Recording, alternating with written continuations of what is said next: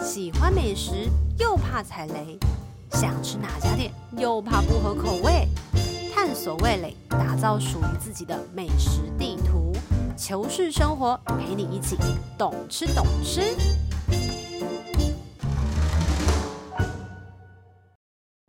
Hello，大家好，我是小球，欢迎大家收听《懂懂吃吃懂懂吃》吃这一集呢，我们邀请到了，他说他很喜欢吃拉面，然后我就说那我要跟他抬杠 啊、呃抬杠，因为我不知道拉面到底有多好吃。我来欢迎 J Cup， Hello，我想问拉面到底有多好吃？就很好吃啊，什么？你这样子，你至少要给一个不喜欢吃拉面的人，就是说服我吧因为。有不同种的拉面，像酱油拉面，然后像豚骨的，然后可能鸡白汤各种不一样的那风就是汤格。头而已啊！但就是你的吃下去会有一种哇哦，或者有一种很你说疗愈的哇，感好觉咸！哦，是不是？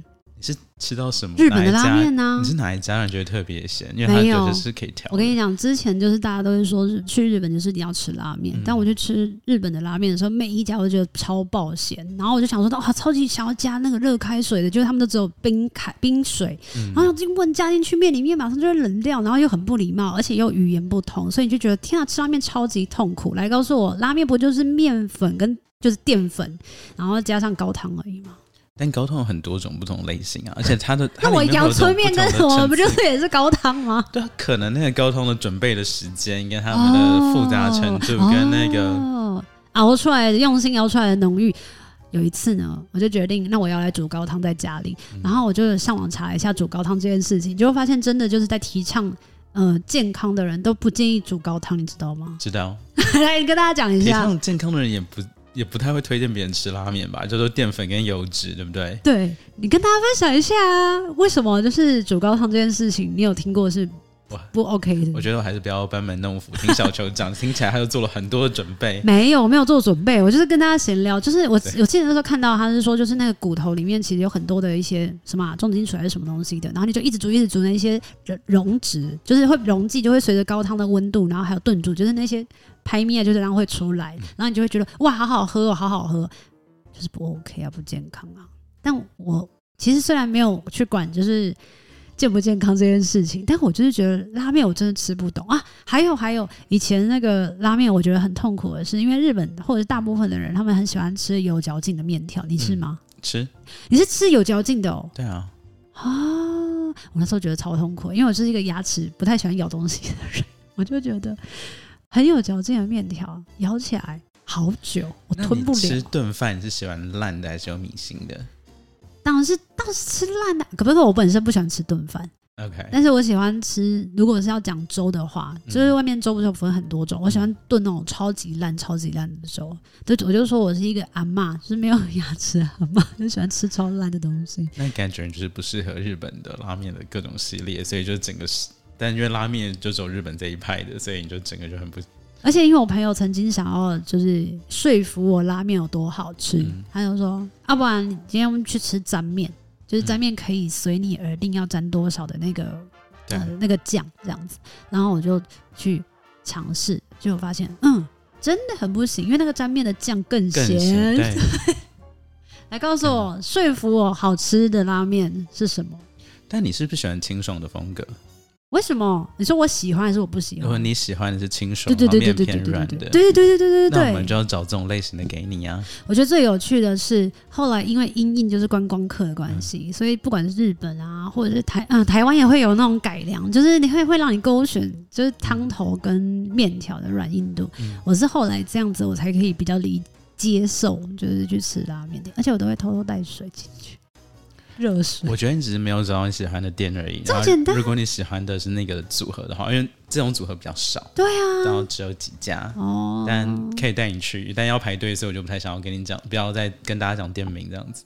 什么？那我想要问，你觉得最好吃的口味的拉面是什么？推荐给大家的，或者最好吃的店家？我印象很深是说，在日本有吃过一种一种，它是把酱油跟豚骨混在一起的，但就只有吃过那么一次。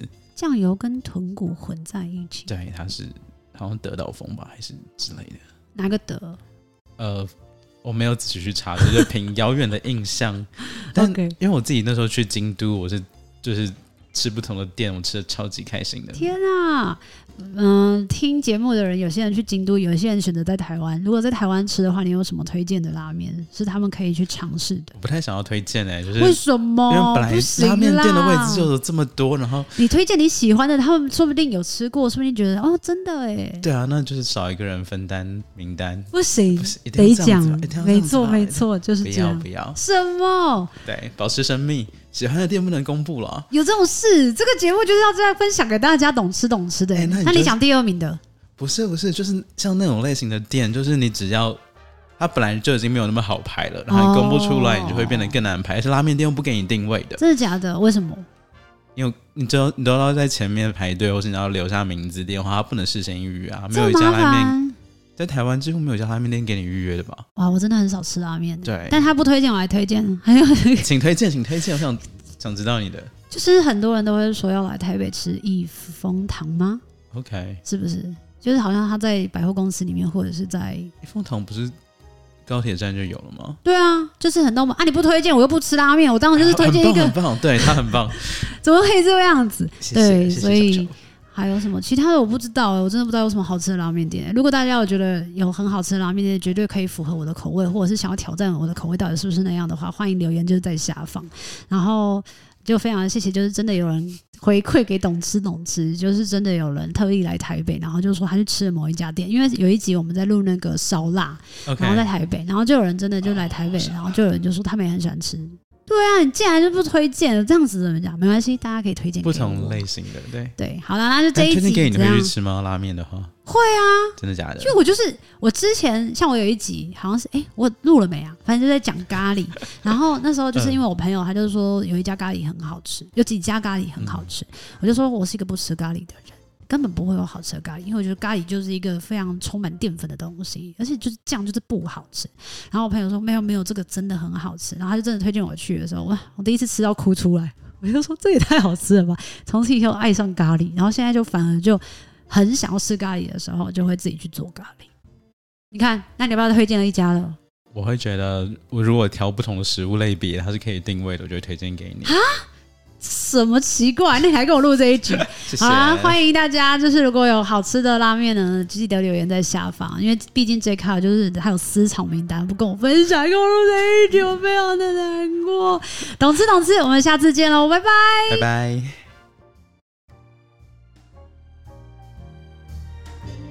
Thank